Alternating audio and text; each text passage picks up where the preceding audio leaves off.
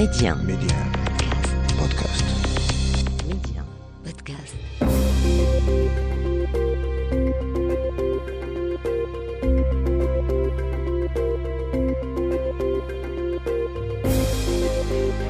L'Afrique doit faire confiance à l'Afrique et le développement du continent passe par les Africains eux-mêmes avant tout. Voilà pourquoi je vous propose votre émission Coémergence, un rendez-vous qui vous aidera à mieux saisir les opportunités d'investissement et de business dans les économies africaines. Medi 1, Coémergence, Omar Baldé. Bonjour et bienvenue dans votre émission Coémergence. Dans ce numéro, nous nous intéressons au potentiel du fret aérien entre le Maroc et ses partenaires du continent. À l'heure où la réouverture des frontières du Maroc est source d'espoir pour bon nombre d'hommes d'affaires désireux de relancer leur business à destination du continent, nous verrons quel est le potentiel du développement de ce fret aérien. Ce sera dans votre rubrique Zoom Express. Dans ce numéro, nous revenons également sur le rebond des investissements directs étrangers en Afrique. On vous l'annonçait déjà la semaine dernière. Nous verrons quels pays et quels secteurs ont le plus attiré les investisseurs étrangers? Ce sera dans votre rubrique L'invité avec le rédacteur en chef de l'agence Ecofin, Idriss Linger. Telles sont les grandes lignes de votre émission, le développement dans un instant. Les échos de la semaine. Mais avant de développer ces titres, voyons d'abord ce qui fait l'essentiel de l'actualité africaine et nous prenons la direction d'Addis Abeba où se prépare le 35e sommet ordinaire de l'Union africaine. Ce sera la semaine prochaine et cet événement sera marqué par le passage de témoins entre la République démocratique du Congo et le Sénégal. Le chef de l'État sénégalais Macky Sall va ainsi succéder à Félix Tshisekedi à la présidence tournante de l'Union africaine pour une année. Mais en attendant, les chefs d'État, les ambassadeurs des pays membres se penchent depuis quelques jours sur le menu de ce sommet. Il est notamment question d'accélérer la mise en œuvre de la zone de libre-échange continentale africaine, la ZLECAF. En parlant de la ZLECAF, sachez que son secrétariat a mis en place plusieurs outils pour sa concrétisation. Parmi ces dispositifs, le lancement du système de paiement panafricain. C'est un système dont l'objectif est d'accélérer le commerce intra-africain et de valoriser les monnaies locales. Le fonds automobile de la ZLECAF est également lancé. Il vise à soutenir l'industrialisation en Afrique alors que le fonds d'ajustement de la ZLECAF tentera, lui, d'atténuer d'éventuels impacts économiques suite à la réduction des recettes tarifaires et permettre aux entreprises et aux chaînes d'approvisionnement de se réorganiser pour se conformer à la zone de libre-échange continentale. Restons toujours sur la ZLECAF pour signaler que l'Angola vient d'annoncer l'élimination progressive des droits d'importation pour les produits originaires des États ayant déjà ratifié la ZLECAF. En novembre 2020, l'Angola était devenu le 30e pays à ratifier l'accord établissant la zone de libre-échange continentale africaine. Zoom Express. Et nous mettons le focus sur le fret aérien cette semaine, à l'heure où la réouverture des frontières du Maroc est source d'espoir pour bon nombre d'hommes d'affaires désireux de relancer leur business à destination du continent. Quel est le potentiel du développement du fret aérien entre le Maroc et ses partenaires du continent? Écoutons l'analyse de l'expert aérien Mansour Diop. Une compagnie comme la Royal Air Maroc, effectivement, peut réellement tirer profit du fret aérien à destination de l'Afrique subsaharienne. Alors, comment? Eh bien, d'abord, euh, toute la production locale en matière périssable, donc l'agriculture, tout ce qui est euh, fruits, légumes, etc., euh, ça peut faire l'objet d'envoi du royaume chérifien vers la partie subsaharienne de l'Afrique. ça, c'est déjà un premier produit, un premier segment important, très important même, je dirais, puisque le Maroc est grand producteur de fruits et légumes, de qualité en plus. Mais le deuxième segment, qui est très très intéressant, qui peut s'avérer très intéressant pour euh, le Maroc, c'est, euh, vu sa position géographique, de faire venir euh, des envois de haute technologie comme les ordinateurs, tous les produits sensibles, la téléphonie, etc., ou d'autres produits en tout cas qui reflètent la technologie fragile qu'il faut a priori euh, transportés par avion peut les faire venir d'Europe, des États-Unis, euh, de la Chine même, je dirais, et à partir de son hub de Casa, faire la redistribution, assurer la redistribution vers euh, les pays subsahariens. C'est ce qu'on appelle la sixième liberté, qui lui permet effectivement, vu sa position géographique, de recueillir tous ces produits et de les faire descendre vers l'Afrique. Euh, n'oublions pas que euh, vers l'Afrique, euh, c'est justement ces produits de haute technologie qui voyagent par avion et qui sont très souvent des, des, vols qui sont très souvent opérés par les compagnies occidentales. comme Air France ou Lufthansa, etc. Donc pour le Maroc, c'est vraiment une bonne position géographique qui lui permet en plus de, sa production nationale reconnue, euh, d'assurer euh, le bon remplissage euh, de ses avions cargo. Un potentiel énorme à saisir à l'heure où le ciel africain est dominé aussi bien dans les segments passagers que fret par des compagnies non africaines, comme nous le confirme Mansour Diop, expert aérien. Ce fret est malheureusement la plupart du temps transportés par les compagnies occidentales, euh, au détriment des compagnies euh, nationales africaines, euh, dans le sens nord-sud. Mais il se trouve également que très souvent, dans le sens sud-nord, où les avions remontent essentiellement avec des produits agricoles,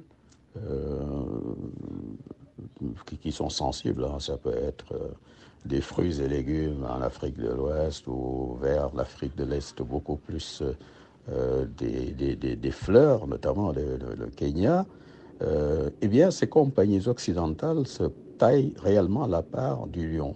Pourquoi? Simplement parce que nos compagnies nationales, en Afrique, la plupart en tout cas, euh, ne disposent pas d'outils pour transporter le fret, notamment les avions cargo.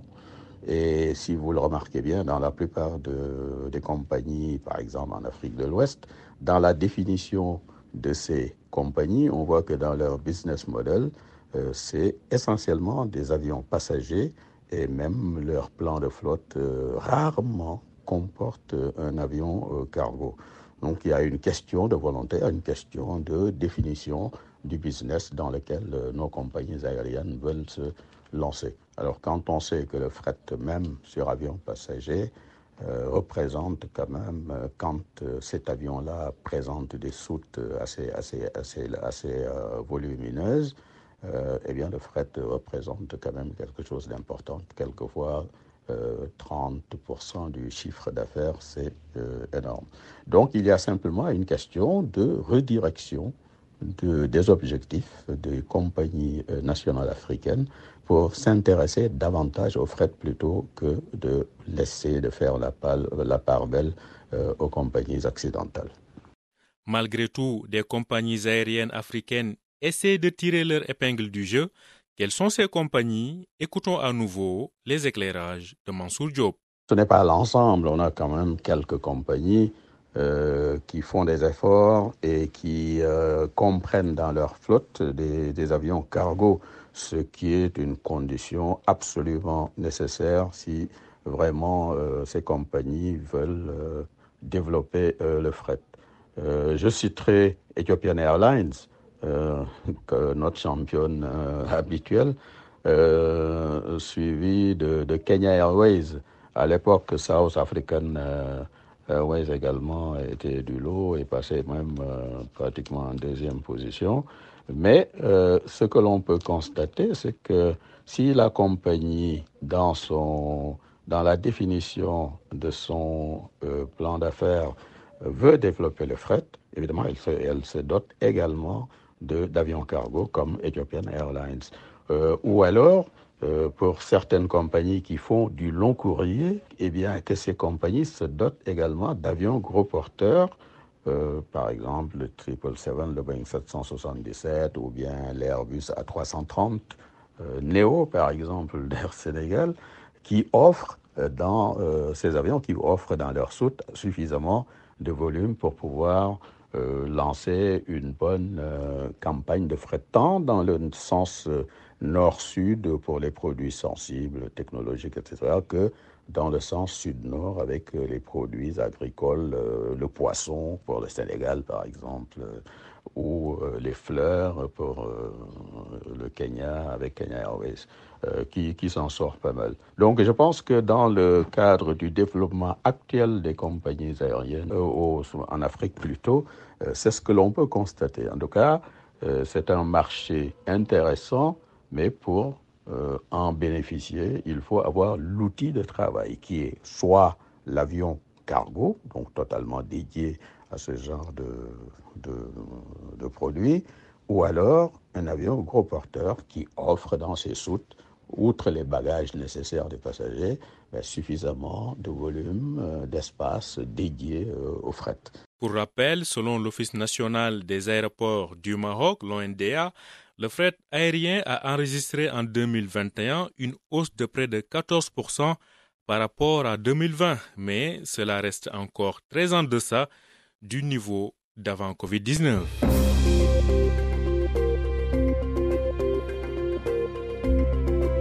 Coémergence, l'invité. Nous avons encore une fois le plaisir de recevoir le très pertinent Idriss Linger, rédacteur en chef de l'agence panafricaine Ecofin. Idriss Linger nous décortique les chiffres de la conférence des Nations Unies sur le commerce et le développement, la CNUSED, qui fait état d'un rebond des IDE en Afrique, comme nous l'annoncions d'ailleurs lors de notre précédente édition. Bienvenue à vous, Idriss Linger. Alors, euh, première question, Idriss Linger, quelle lecture faites-vous du dernier rapport sur les IDE en Afrique? Première chose qu'on constate lorsqu'on regarde le dernier suivi des investissements directs étrangers dans le monde concernant l'Afrique, c'est qu'ils ont atteint, en tout cas les investissements annoncés, ont atteint la valeur de 97 milliards de dollars.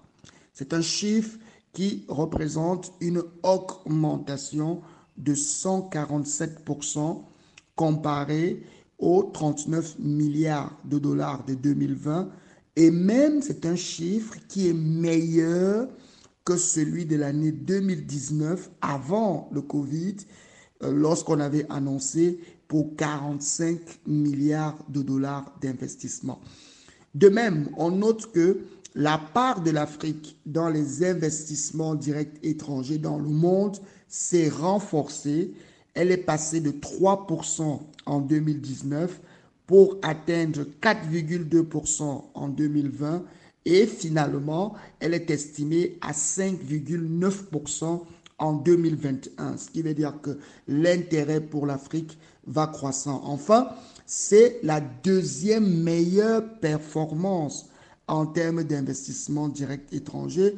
Le seul continent où il y a eu une progression significative, c'est l'Europe, où euh, les FDI ont progressé de 1450%. Mais attention, il faut noter qu'en 2021, la base de 2019, euh, qui était de 392 milliards, n'a pas été atteinte. Donc, dans une certaine mesure, les performances africaines ont été très solides en matière de FDI, même si la part de l'Afrique reste un tout petit peu faible. Par contre, du point de vue des fusions-acquisitions interfrontaliers, l'Afrique a perdu parce que les investissements nets euh, sont ressortis négatifs, dont l'Afrique a accueilli de nouveaux investissements directs, mais malheureusement, elle a aussi perdu en termes de fusion-acquisition l'équivalent de 200 millions de dollars d'investissement net, de, de fusion-acquisition net qui ont été réalisés. Quels secteurs ont le plus attiré les investisseurs sur le continent Idriss Linger alors, quels sont les secteurs qui ont le plus attiré? Le moniteur, pour le moment, donne ce qu'on appelle les figures globales et nous n'avons pas les secteurs par région. Mais par contre, nous avons une idée des, secteurs euh, qui ont attiré le plus, surtout les nouveaux projets en matière d'investissement direct étranger. Il s'agit évidemment de l'information et de la communication, de l'électronique euh, et des équipements euh, électriques et, aussi de tout ce qui concerne l'énergie et la construction. Donc, ce sont là des domaines qui ont véritablement attiré sur euh, de nouveaux projets. En matière de fusion-acquisition, on a vu une prédominance toujours du secteur de l'information et de la communication, mais aussi du secteur de la pharmacie. Mais puis, il faut dire qu'il y a un biais avec le secteur de l'information et de la communication parce qu'il y a des gros deals qui ont par exemple concerné des entreprises en Afrique du Sud. C'est le cas de Naspers euh, et de sa filiale euh, Prosus euh, qui ont généré de gros deals. Mais on peut aussi noter l'augmentation des parts du groupe Bolloré dans, dans ce qu'on appelle le Multi-Choice Africa. Donc évidemment, ce qu'on note aussi, c'est que globalement, euh, le segment de l'économie qui a le plus reçu de nouveaux investissements étrangers, c'est le domaine des services, près de 7 987 projets dans le monde. Pour l'Afrique, c'est pas encore certain. Vient ensuite le secteur de la manufacture et malheureusement, le secteur primaire peine encore à attirer des investissements greenfield. Le secteur primaire, c'est tout ce qui est agriculture, mine euh, et tout le reste. Alors, euh, Idriss Linje, quels sont les pays ou les régions qui ont le plus profité de ce rebond spectaculaire des idées en Afrique en 2021 au niveau des pays aussi, on n'a pas encore les statistiques détaillées. C'est vraiment une projection globale basée sur des estimations. Mais par contre, on a une idée de comment ça s'est passé sur le plan régional. Ce que je peux dire, c'est que concernant l'Afrique, l'Afrique du Nord a reçu 9 milliards de dollars d'investissements directs étrangers. C'est une baisse de 13% euh, par rapport à ce qu'ils avaient annoncé en 2020 et même une baisse encore plus importante lorsqu'on compare aux 14 milliards d'investissements directs étrangers qui avaient été annoncés en Afrique euh, du Nord en 2019.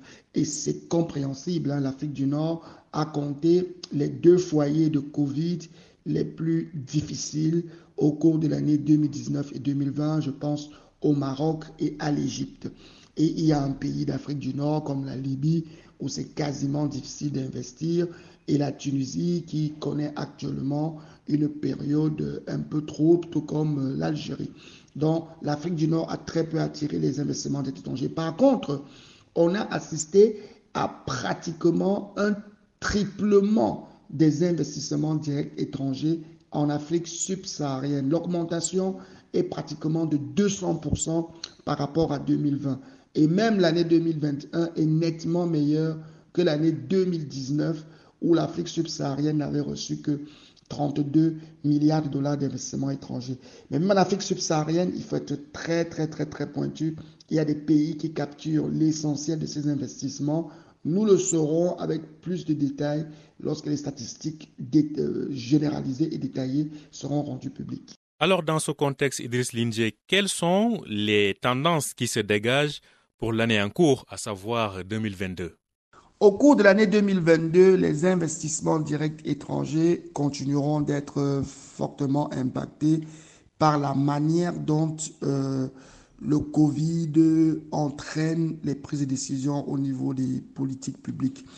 Un nouveau facteur est venu s'ajouter, c'est celui de l'inflation. Il y a une hausse généralisée des prix qui fait en sorte que même l'avantage comparatif que représentait l'Afrique en termes de, de, de coûts d'investissement faibles est en train de baisser.